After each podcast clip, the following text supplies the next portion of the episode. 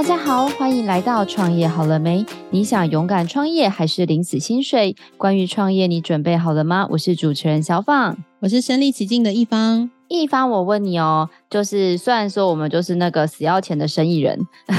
没有，但是平常有没有关心一些，比如说社会上的公益啊，或者是一些关怀这个，比如说地球永续之类类似这样的议题？我最近是有看到，呃，Greenpeace 的这个组织，他们会常常有一些，例如说海洋议题啊，或是气候议题相关的呃推动，所以我比较尝试看到这个组织，其他的话就比较少会去关注。那我最近是因为做功课的关系嘛，就是因为我们学校有一个叫创业专题，然后那个时候刚好就是今天的这位来宾，他刚好有一些事情想要做，然后我们在一些因缘机会之下就有一些讨论，然后我们就发现说，哇，其实地球暖化或者是资源匮乏的议题，其实这阵子以来就是这个世界越来越需要关心跟环境有关的议题，然后也很荣幸有机会就是在这个专题上可以跟今天的这位来宾的合作，然后。今天呢，他从国外刚刚落地回来就被我拦截，终于邀请到他来上这个创业好了没？那我们来听听今天这位来宾怎么样来看待我们现在这个世界，跟他们做了哪些事。我们欢迎我们爱女孩国际关怀协会的发起人暨秘书长，我们欢迎杨怡婷，欢迎 L。嗨，大家好，我是 L。哎呦，我记得我们的节目啊，呃，有点早之前有邀请过现任的那个理事长赵文，就是 Sarah，有来聊了一下爱女孩，就是在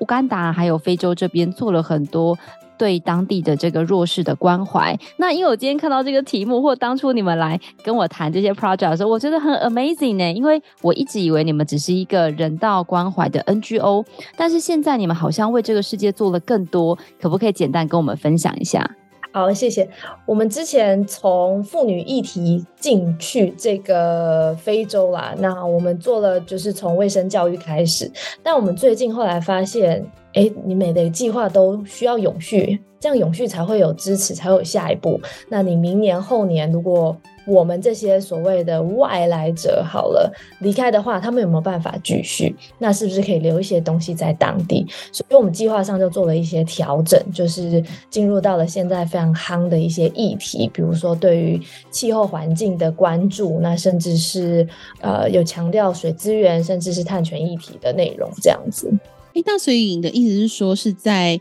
一样是非洲国家这边做环境相关的推动？对，应该说我们不是针对，比如说，哎，种树啦，然后环境绿化这样子所谓的气候议题，反倒是我们发现，我们原本在做的计划，事实上可以为这个自然生活环境做一些贡献。比如说，我们一开始做的不卫生棉卫生教育，那这样子反过来是我们发现，哎，它这样为这个环境减少了非常多的塑胶垃圾。进到土壤里面，因为当地可能因为基础建设比较不是完善，所以他们没有这种焚化炉啊什么，所以可能比较以那种掩埋式的方式，所以发现，哎，我们计划事实上可以为这个呃地球的这个垃圾减量带来很蛮大的帮忙。那甚至是我们在进行水资源计划，比如说提供干净饮水给社区居民的时候。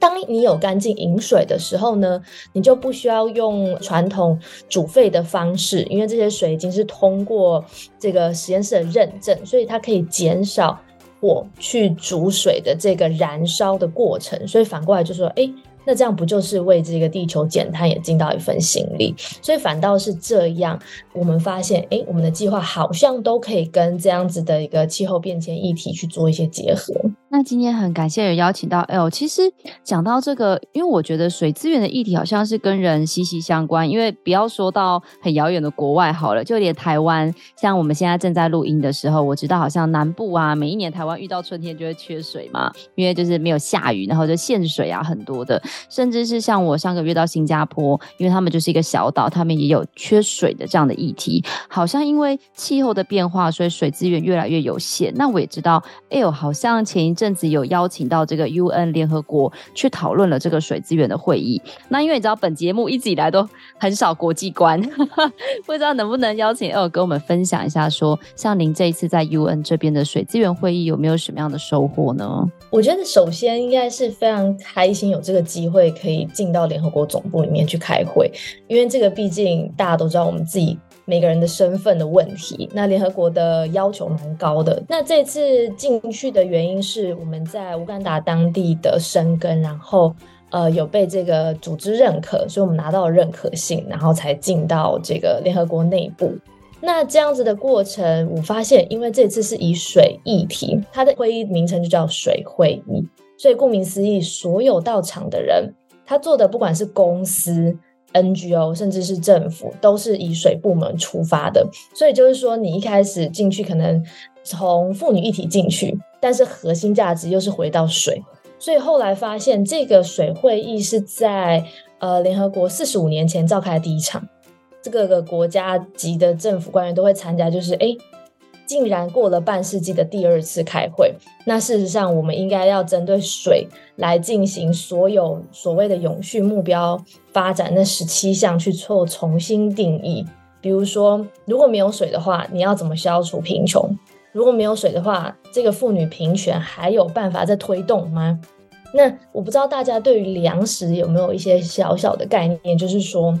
所有全世界的粮食生产，事实上是足够来供给整个全球人口的。但是为什么还会有饥荒呢？是分配不均。好，所以他们用这个议题来开场这个水会议，就是说水不是像粮食一样所谓的分配不均。而是反而说，因为气候变迁，我们本来该降雨的地方没降雨了。这个地球本来有一个自己保护的机制，从这个地板上蒸发到天空，然后降雨，这是比较基本的概念。但这个所谓的水循环，以全球这个地球上的这个水循环来说，它已经被因为人为的生活这种影响，它已经被破坏掉了。所以不是说，哎，我们把水分配到对的地方，那就可以解决所谓的水资源问题。反倒是要怎么减缓，或者是怎么去弥补这个已经被破坏的水循环。所以在这个水会议三天的期程里面，还蛮常在讨论这样子的一个议题，尤其是科学家。可能有一些新的发明，那当然也有很多组织是做倡议的，来减缓这个所谓的水循环被破坏的这个过程，就有点像当初提到地球暖化，呃，我们有在那个 COP 这样子的一个国际会议上面去分享说，应该要订定一个全球一起 follow 的一个准则，所以在巴黎和会不是有定了一个巴黎协定下面一个这个两度 C 的部分。对，但是大家就期待，哎，水是不是可以也有一样的这样子的定定，然后由这个联合国作为一个基准，然后来所谓的要求各国的官员来遵守。但是水的议题似乎比这个空气排放来的更困难一点，因为空气排放好，那我可以用所谓的个人来说，用空气清净机啊，或者是政府有一些配套措施，这就是碳权的介入。但是水呢？我如果控制的话，如果我签署了什么，我的国民是直接没有水，尤其是可以想象，因为毕竟台湾是一个岛，我们的水，我们的能力，我们有多少能力把水留下来，就是为整个台湾岛上的所有居民做服务这样子。但是如果你是在一个大陆型的国家，你跟所有很多其他国家相接壤。那如果一条河流流过，那谁会愿意放弃这样子的一个机会？谁会愿意去签署？不管就是针对水使用上的议题，如果我签了，他没签，那事实上我的居民、我的国民就要因为这样而没有水用。那以非洲来说，乌干达是在尼罗河的上游，所以这个上游这条河到最后出海口是哪里？埃及。所以大家可以知道，这中间流过的所有的非洲国家。都是在用这个尼罗河的水源来协助居民生活上的所有饮水，甚至是工业用水。那如果上游决定想要做一些水治理的水坝啦，或者是自然的那种水塘，那是不是下游的人就会受到影响？那上游的人可不可以做这件事情呢？那就是讲到之前过去很久以前，在二战之后签署的一些水条例。但是下游的人就是不希望放掉这个水条例，镜子上有做一些所谓的工程。好了，但是事实上他们当初签署的是殖民国跟埃及的签署，但是这些被殖民的国家都独立啦。所以他们纷纷都想要重新签署这个东西，但是有人会愿意放弃吗？不可能。所以就是直接想，为什么水的议题大家这么久都没开会？因为它就有点像烫手山芋，然后开了，那真的要定吗？那定不出来，是不是被大家讲说这个会议好像就根本没有开的必要呢？对，所以事实上在这三天的水会议有。各种方面的，从政策方面的，甚至是公司带来非常新的科技，怎么把脏的水变干净？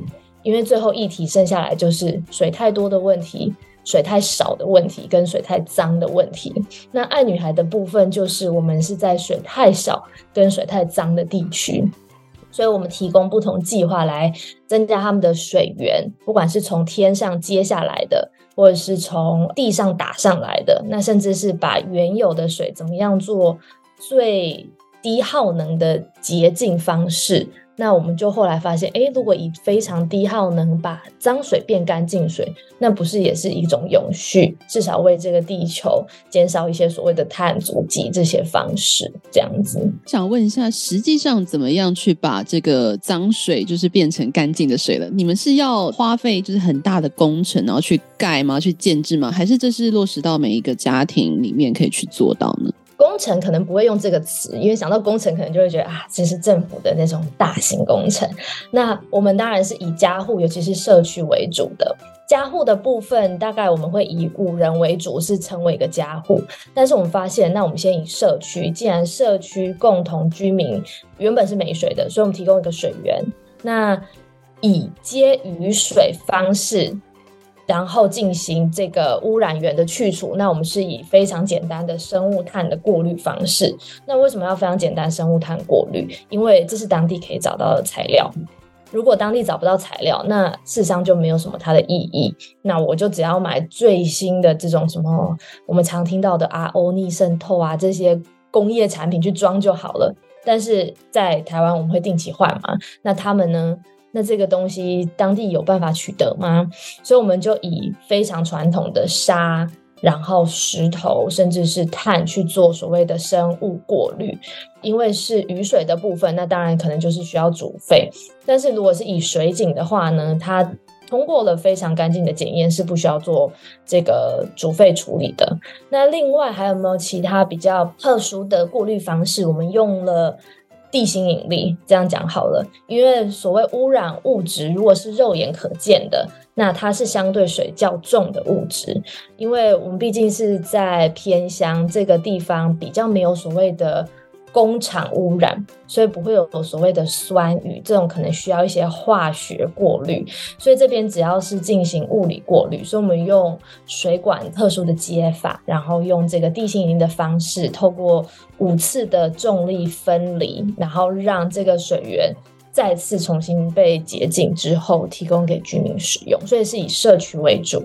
家户的话目前还没有进行。地方我觉得听起来像以前念这个小学会给小朋友看那个科学小百科，嗯，就是你如何就是在荒野中求生，他就会跟你说，就用什么雨水接下来，先放大石头，再放小石头，再放什么土，再放一层布，然后那个雨水下来就可以喝，是类似这种概念的感觉，听起来对，没错。然后它有不同的那种排列方式，然后每一层可能清洗的时间都不一样。那哎呦，我有一点想要跟您请教，因为像之前赵文来分享的时候，他分享了很多，就是一般的民众可以去参与这个爱女孩的计划，比如说你们有一些募资的行动，或者是比如说你们会把当地妇女做的一些花布包啊、蜂蜜啊等等等，在台湾做销售。可是刚才听到你这个水资源的这个建置。感觉好像离一般民众的生活有一点遥远，但我知道你们现在好像有一些计划，也是针对企业的。那因为毕竟爱女孩的主体是一个国际型的 NGO，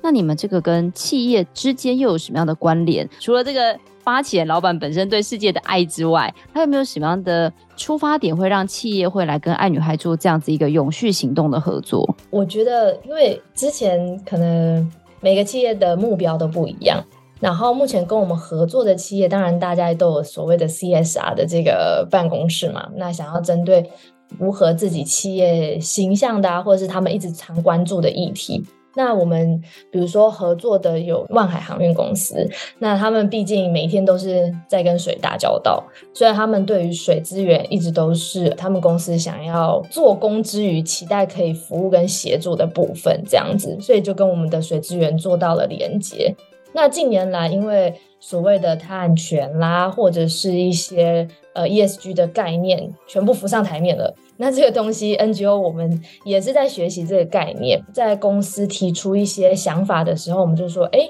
既然你是针对水，你想要提供所谓贫困地区水源饮用或者是用水更方便，那我们就有这样子刚刚提到的水计划。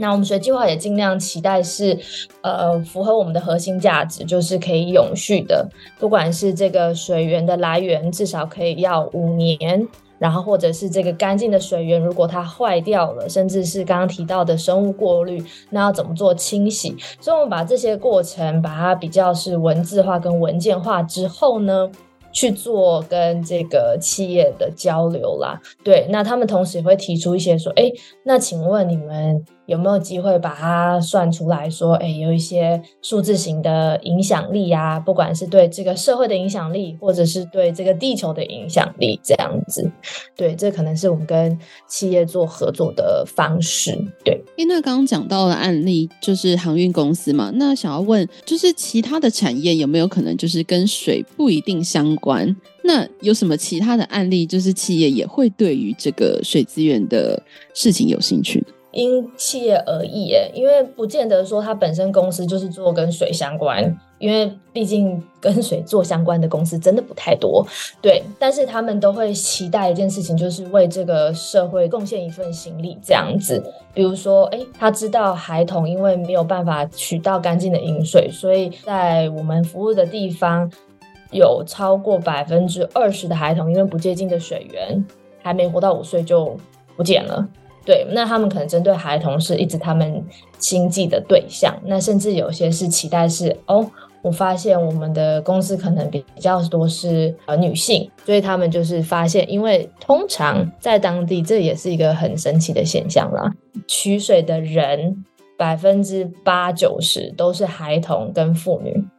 这是现况。所以当提供一个干净的水源，我们直接减少的就是妇女行走的距离。跟额外多出来妇女可以去工作的时间，为家庭做其他贡献的时间，所以反倒是还蛮多企业会看重这一点，就是哎，我发现我提供妇女一个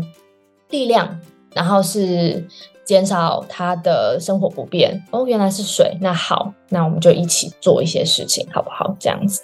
那 L，因为刚在你的这个访谈的过程有聊到几个，我觉得我怕听众很困惑的名词，一个比如说叫做 CSR，一个叫 ESG，或者讲到。判权，因为感觉这些都是蛮专业的知识。那举例来说，因为我知道，像常常我也会跟很多企业聊到爱女孩呀、我们在非洲做什么，那他们都会想要了解是说，哎，那这些数字是可以真实的反映在我的这些报告上吗？还是？女孩会协助来做一些这样子所谓企业社会责任报告的撰写，还是如果说企业想要支持爱女孩的行动，除了这个心理的平和之外，他们可能获得哪一些，比如说指标或实际上的分数呢？对，我觉得你讲到非常好的重点，这些是要怎么去呈现？我们现在在我们的各个计划上面都在做切割，比如说我们发现一个很简单的方式让。民众去理解，就是比如说一杯珍珠奶茶多少钱，然后还有多少卡路里，是不是现在大家都很常写？然后甚至到最后，现在我不知道大家有没有发现，有些地方甚至会加上，哎，制造这一杯珍珠奶茶会花多少的碳？那碳就可能是你交通造成的，你生产这个东西，这个植物运到公司制作成珍珠的过程。对，所以你把这些东西全部加起来变成一个数字，是很快速可以让人理解的。那这件事情我们也是同时应用在我们的计划，把这些数值算出来，每个计划，然后让公司非常快速可以了解。那当然，这些就像刚刚提到，这些都是非常新提出的这个问题，所以我们也一直在做这个数字上的统计跟调整。那像我们有总共八个计划，那所以我们在这八个计划都希望可以切割，让民众或者是所谓的企业可以很快速理解说，诶，如果所谓的一个水井打开早了之后，如果是手动的，那我们这个影响的大概就是三到五百个人。那这五百个人刚刚提到可能是妇女，那多少 percent 多少人多少个妇女会因此而受益？然后我们可以用比较简单方式，比如说所谓社会 impact 的部分好了，所以它可以减少多少公里的走的距离。那如果是以 CSR 或是刚刚提到的 environment ESG 这些东西的话呢，那就是诶，它可以增加它的多少其他的额外产值，就是多的时间，那它可以创造多少的生活的，比如说收入，那甚至是这样子的水可以为整个村庄减少多少公吨的碳排放，因为刚刚提到的就是如果你有干净水。你不需要用火去煮它，那当地的火煮都是直接用木头烧火，所以可以直接很明白的算出来说，诶，那我减少了多少公斤的木头燃烧，就只是为了把水煮沸，就只是为了有一个非常干净、可以饮符合世界标准的饮水这样子。但是当然前要前提都是这个计划要真的能够提供一个非常符合世界标准的水质。对，所以刚刚就回到你的问题，要怎么样跟公司这些数字？对，我们这边会撰写。那听起来就是，呃，L 你们这边跟乌干达的居民合作的非常的紧密。那想要问，就是有没有特别有趣或是特别开心的故事可以跟我们分享？就实际当地就是有发生到的事情。嗯，当地有趣的故事，我觉得这件事情还蛮妙的，就是因为。我可能太习惯了，毕竟在那边也将近八年了。但是有一次，我记得我在台北捷运上面，然后我们正在主推这个所谓的炉灶计划。那我就 跟我的同事在这个台北捷运上聊天，我说啊，可是这样子他们又要去捡柴，然后这样烧。那我们是不是有所谓的生物瓦斯？就是比如说你将厨余堆积堆肥，会产生出这种可燃气体。那因为我们个人也是住在偏乡里面，因为我们期待在偏乡里面的居住生活可以理解他们的困难，所以当我们提出计划的时候，可以更符合当地的人的需求。呃，我同事就说：“那帮我们用瓦斯好了。”我说：“那个地方又没有瓦斯，我们不是连自己都要烧柴。”那我们自己的厨房要什么样的炉子呢？我说就木材啊，就烧啊。我们所有的这种生活就是烧柴。然后隔壁坐在捷运的人，然后你们到底是去哪里做这种生活？因为我们的对话，我们很认真在讨论我们的厨房，然后当地的这要怎么建置，然后周边人想说你们是在上演哪一出？我觉得这有趣是反倒是生活的这种变化的有趣。那以在地的话，有时候也是。就是我可能会以我自己的想象，比如说哦，就是我不知道为什么女孩会缺课。台湾活太久了，太幸福了，所以我不懂为什么女孩会缺课。然后整个村庄大家都跟我笑笑，然后都没人想跟我讲，就好像他们一起在藏住一个很大的秘密，然后觉得这个他们也觉得很好玩，觉得你怎么会不知道？你是在装笨吗？还是你是在干嘛？然后后来才发现，哦，原来你们的住的地方真的没这个问题。然后是我们的女孩，因为可能钱的问题，然后没有办法买相关的卫生用品，然后不能上学。那她觉得我们很滑稽，然后我也觉得，哦，这件事情，我觉得每一天都是在这种文化差异下最常听到的嘛。我说，哎，明天活动准备要开始喽，然后十点，然后我们就满心期待，准备十点零一分抵达这样子，然后准备开始布呃所有的东西。结果呢，十一点的时候，那个活动的帐篷才来。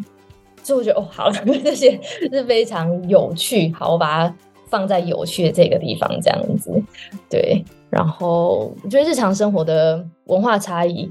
我很努力的想有没有差异这样子，因为有些已经非常习惯了。对，一点都不习惯。你知道他那时候跟我的朋友说，既然要。做这个非洲的主题，你们应该要来我们的这个呃乌干达的这个呃叫什么办公室？然后我们大家就想说，哦，好啊，好啊，那我们去乌干达看什么？然后他们就说，哦，对，我跟你说要小心哦，那个厨房就随时会出现什么猴子啊，河边下雨就会出现鳄鱼啊，讲的超频繁的，你知道吗？到底谁家门口会出现鳄鱼？听起来很恐怖哎。对，这是真的，我都忘了，因为那次雨特别的，就是因为气候变迁，所以雨就下得非常的奇怪，这样子。那几个月都是暴雨，所以河就是整个上涨将近两公尺高。所以呢，你可以想象，只要湖水上涨，那个动物不就可以往陆地再更靠近吗？所以那时候我们就收到警察，就说：“哎，记得不要去湖边哦，两百公尺的农地都不能进去了。因为很多过往大家都会在农边、呃河边进行就是耕种这样子，因为水源方便。”他就说：“因为你靠近的话，这个附近还蛮多鳄鱼的。那当然，我们听到就哦，鳄鱼啊，好，那就不要去就好了。然后后来没想到跟小房这边分享，就是哦哦，原来它这么特别，是不是？你不觉得吗？一方你会想象你就是今天要去河边，然后跟你说：哎，不能去，我有鳄鱼，就想说，呃。”就是从来没见过，只会在那个动物园里面看到的那种。对，就觉得显得好像很孤陋寡闻这样子。所以我真的觉得，哎呦，他们在非洲，其实我自己啦，因为我自己至今都还没有真的去过。然后，但是我觉得他们在做一件我自己觉得很伟大的事情，因为就是在一个我们相对刚刚说我们很幸福、一个不方便的地方做这样子的一个为社会的贡献。那哎呦，我刚刚听到你讲一个计划，我非常的有兴趣。那当然也是。呃，我们主要合作一个部分嘛，因为你刚刚有讲到一个炉灶计划，那我知道这个计划其实一开始在邀约你的时候，我就非常想要了解这个部分，是因为这两天刚好台湾也通过了那个碳这个议题的法案，就是以后说什么要强制减碳啊，然后国际也一直听到说什么哦，房子要涨价，因为要收碳费啊，所以建材要加碳税，那这是一个很新的议题，那为什么我自己心目中啊，可能认为是做公益的 NGO 会以这样子。一个比较新的感觉，像是永续，又好像是商业的议题，会扯上关系呢？因为在做炉灶的时候，因为毕竟第一个概念就是你要提供一个别人比较好的好用的工具。那为什么这个新的炉灶叫好用呢？那必定就是它可以烧水烧得比较快嘛。那他们煮饭的时间就减少了。大家可能要回到那个非洲的想象，就是就是用木材去烧，可能每一天都是在过这个叫做中秋节，对，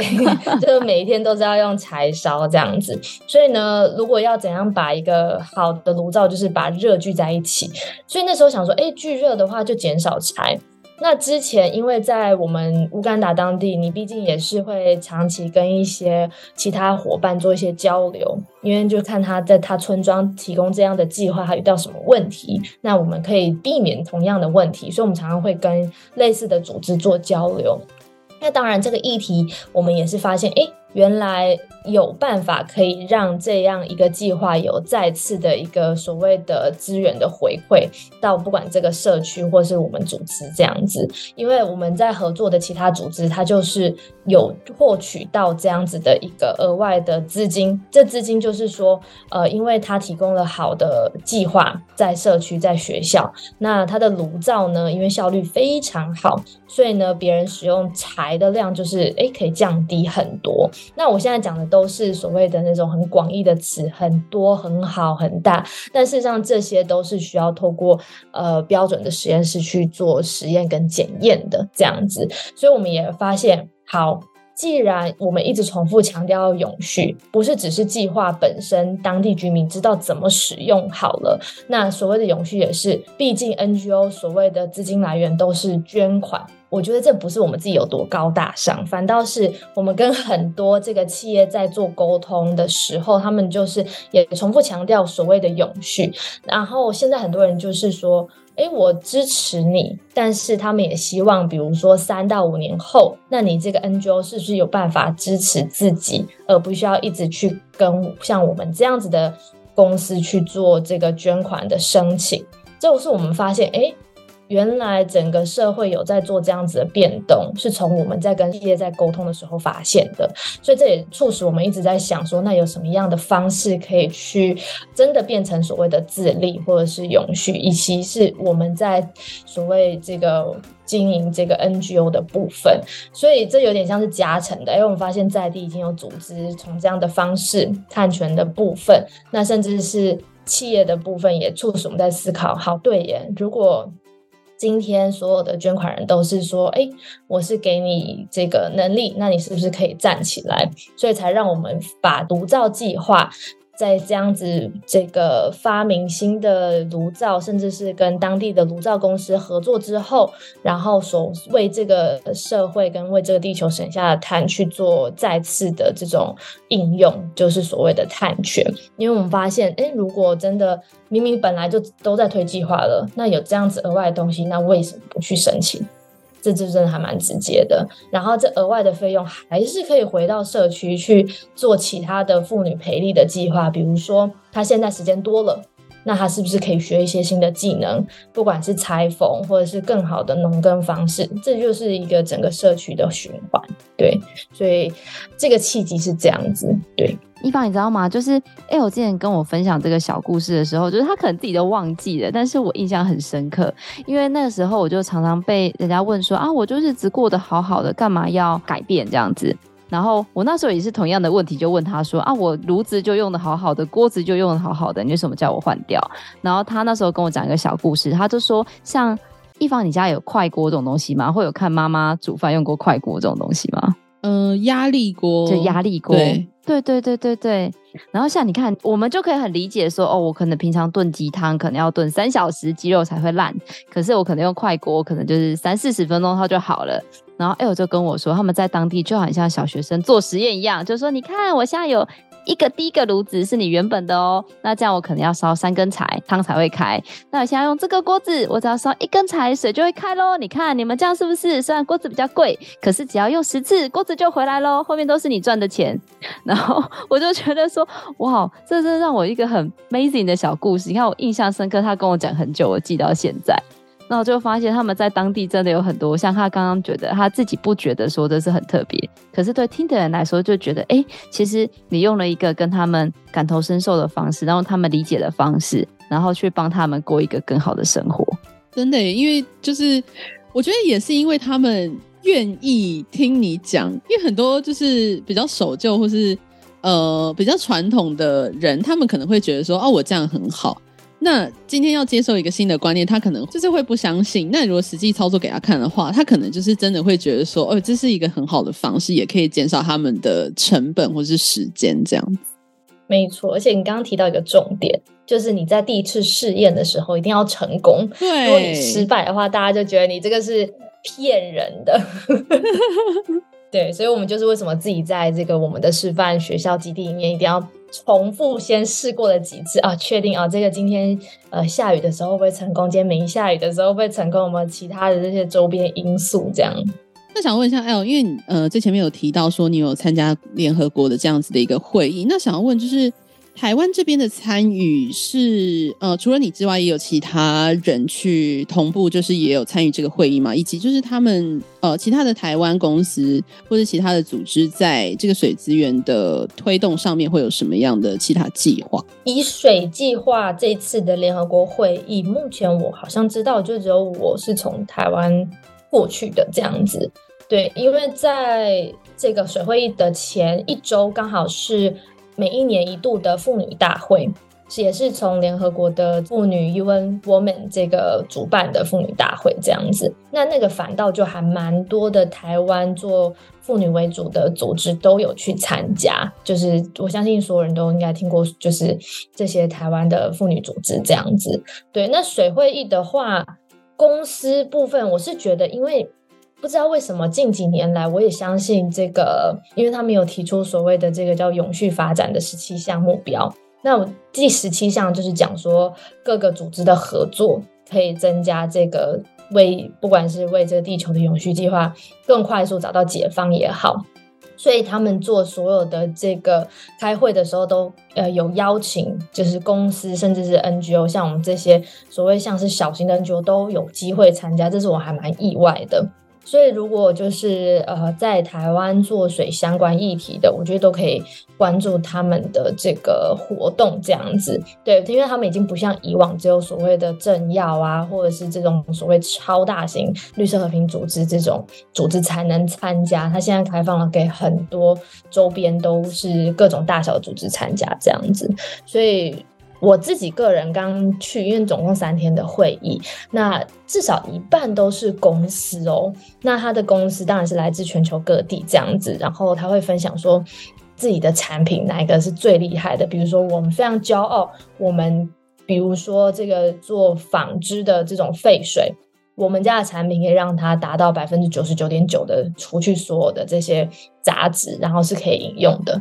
对，所以说哇，这些科技是不是可以应用在台湾的一些产业上面呢？我觉得是可以很多的连接的。听到现在啊，就是非常的想要跟你请教。那当然我知道这个，你知道今天我们的这个中间的那个媒介人就是。呃，秘书长也给我一个任务，他说要你们要真人，但是我知道我听完我觉得好难哦，是因为以前呢、我不知道易房你有没有觉得小时候啊，我们可能对于这些呃公益团体的了解，像以前就是什么红十字会啊、慈济啊，就是要去什么海边净滩捡垃圾，或者是什么送餐给这些老人家。嗯感觉都是我可以尽一份心力的，但是你知道吗？我今天听到 L 讲的，又要过滤，然后什么什么活性炭，又要挖水井、盖炉灶，还要那个写写报告，是不是？CS 报告，然后还要懂碳权、懂国际政策，还要会去 UN 演说，我觉得这也太难了吧！就是感觉现在如果说想要投入一个 NGO 的组织，呃，不知道现在。如果像这些对世界有关怀的年轻人，他想要加入这样子的组织服务，是不是他的门槛会比以前高，或者是你们需要什么样的人才呢？我觉得现在会有这样的问题，像甚至是我们现在在聊这个 podcast，我觉得都是一个很大的进步。因为比如说八年前，这个是根本没有人会讨论的，因为就像你刚刚讲的，大家会觉得你是哦，你这么有爱心，你是志工，你全职志工，天哪，你做了三年，你怎么活？对，所以这是大家的想象跟这个基础，也不能怪大家，因为毕竟我们大环境就是这样子的一个堆积。那甚至是到三年前，我还蛮开心的，因为比如说去填一些政府资料，你要申请一些东西，不是都有问你的工作是什么吗？那以前呢，我全部都是填服务业，因为我觉得就是服务人，都没有其他选项更适合的。但现在会有一行叫做非营利组织。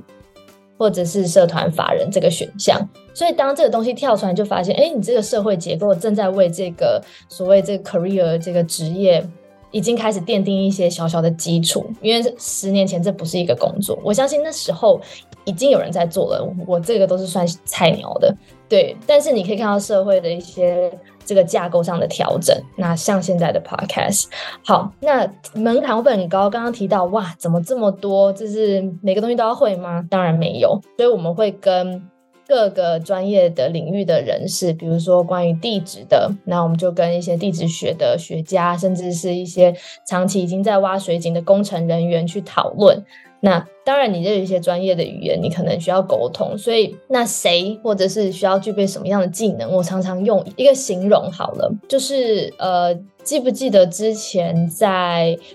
应该说到现在也是，就是呃，有很多从北非的难民想要到这个欧洲享受更好的生活，为自己的孩子找更好的机会，所以他们要穿过地中海。那那都是用个橡皮艇，然后穿过这样子。那你可以想到，在另外一边有很多的 NGO 是来接让这些刚落地、刚下船，然后整个是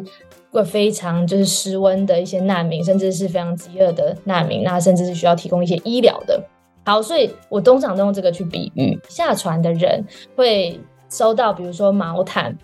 然后比如说防寒的衣物，然后食物，食物我就以香蕉为比喻好了。所以整个 NGO 你是想要成为那个递香蕉的人，也就是说，刚刚你提到净滩的人，好了，这个是视觉上大众可以看到所谓 NGO 在做什么。你想要成为那个递香蕉的人，然后这边引导说，哎，那民请往这边走，我们这边有帐篷。那还是你是想要去搭帐篷的人，还是你是想要坐在办公室协助这个地方香蕉会准时抵达的人？然后你要订购多少香蕉？你要去哪个产地去购买香蕉？哪个东西会比较便宜，才可以让整个组织计划 run？还是你想要去成为跟我想捐香蕉，但是我想要收据的人？对，你可以想象，当这个组织开始分割的时候，会发现，哎，这就像一个公司。所以有时候大家会说，哎，进这个 NGO 的。门槛高不高？那因为过去八年，我也遇到很多其他在更大型 NGO 下工作的台湾人，我会聊天，我会发现，诶，他读的是 supply chain，那他就是成为去把香蕉带到当地的那个人，然后他要确保香蕉的价格不能被哄抬。这就是学正常的这个商业的，那甚至是会计师。所以事实上，呃。门槛高不高？嗯，事实上也还好，但是就是跟所谓一般的公司，我真的觉得各行各业的整个组织里面架构应该都不会差太多，只是说最后的 outcome 部分，我们服务可能不是一个产品的产出，而是对这些人的生活品质提升的一些服务，这样子。那想要问一下，就是如果假设今天就是有一个社会新鲜人，或是任何人想要加入这个 NGO 组织的话，你有给他什么样的建议，或是事先的准备，或是心态等等的一个建议可以给他们？我常常真的会分享刚刚提到的这个地香蕉的故事，因为呃很多新鲜人只会看到，当然就是比较表面上，哎，我想要去成为伸出援手的，不管是帮狗狗洗澡的，或者是给香蕉的，或者是像比如说我们是教布卫生棉的、发物资的，那要让他们很快速理解说，哎，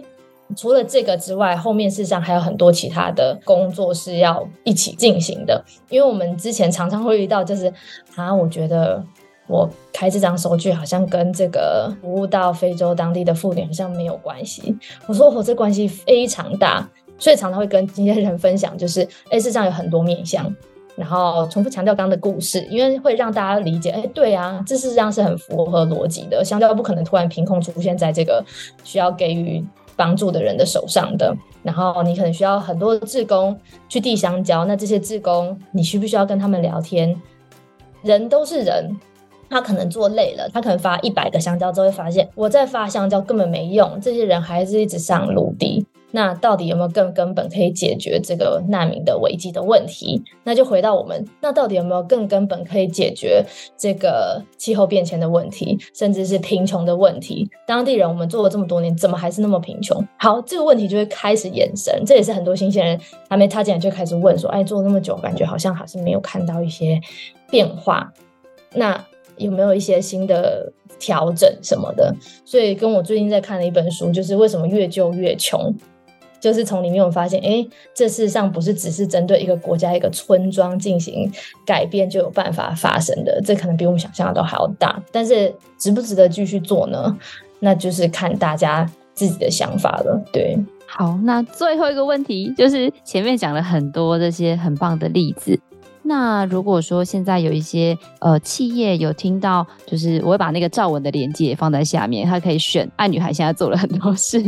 如果企业呃今天听了，觉得他们也很想要为这个地球的永续尽一份心力的话，他们有什么样的方式可以跟爱女孩来进行比较实质上的合作呢？非常多实质合作，因为就是一个 NGO 缺什么？缺资金，缺人力。对，然后在台湾人力，我们就是会办很多，不管是分享国际观的讲座，那甚至是最直接的，你可以亲手为当地的妇女缝一个所谓的布卫生棉，这在我们当地做初期基础调查的时候会发放的物资是非常有帮助的。那再来就是，呃，针对企业，我们可以了解，互相吧，互相分享一下。大家想要做的事情，比如说有一些刚刚提到是针对妇女议题非常有想法，甚至是诶，那我到底要怎么样可以增加我公司的一些 CSR 部分的一些履历？好了，那我觉得这些都是我们可以讨论的，所以非常实质，就像我们合作的所有机构一样。对，好，后面有没有要补充的？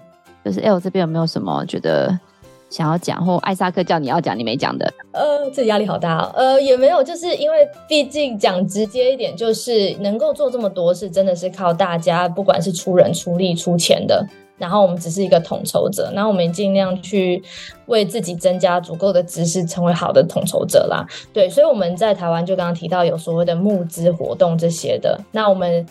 中年都有不同的募资活动，就是提供给真的对于不同议题有兴趣的民众。所以，透过这些小额的所有的募资，才真的足以让我们在当地可以做这么多事情。所以大家都会想说，一百块有算什么吗？事实上，真的会积少成多，这件事情是可以让很多事情发生的。那这也是过去为什么可以在那边那么久，就是因为各民众这样子所谓小额的募资，或者是针对一些议题的人力的提供。所以我们现在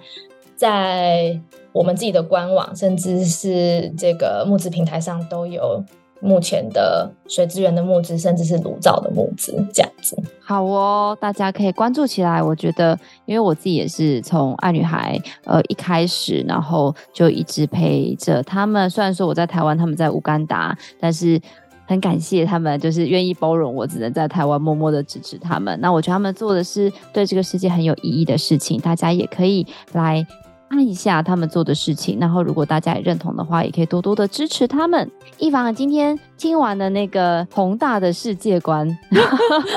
真的觉得我们可能平常都忙于自己的事业啊，其实有的时候，呃，多看看世界，或者是多邀请这样子有世界观的来宾，其实我觉得对我们的人生好像也蛮有启发的。真的，尤其是在知道其他人的生活没有那么。方便的时候会更珍惜自己现在的生活，然后并且如果有能力的话，就是会去支持一下这样子的一个活动。好，我今天很感谢 L 来跟我们分享爱女孩在乌干达这边，除了呃上次有邀请到理事长 Sarah 来分享在做的当地的一些关怀之外，他今天也分享了很多很就是非常 forward 的一些观念，比如说包含一些水资源的永续啊，或者是碳权的永续，或者是一些他在非洲遇到很有趣的一个小故事。那当然，爱女孩在当地也做了非常非常多。刚才 L 有说，总共有八个计划。那如果大家对于爱女孩的这八个计划如果有兴趣的话，大家也可以到爱女孩的粉丝团或者是官网来关注他们，上面都有非常详尽的一个介绍。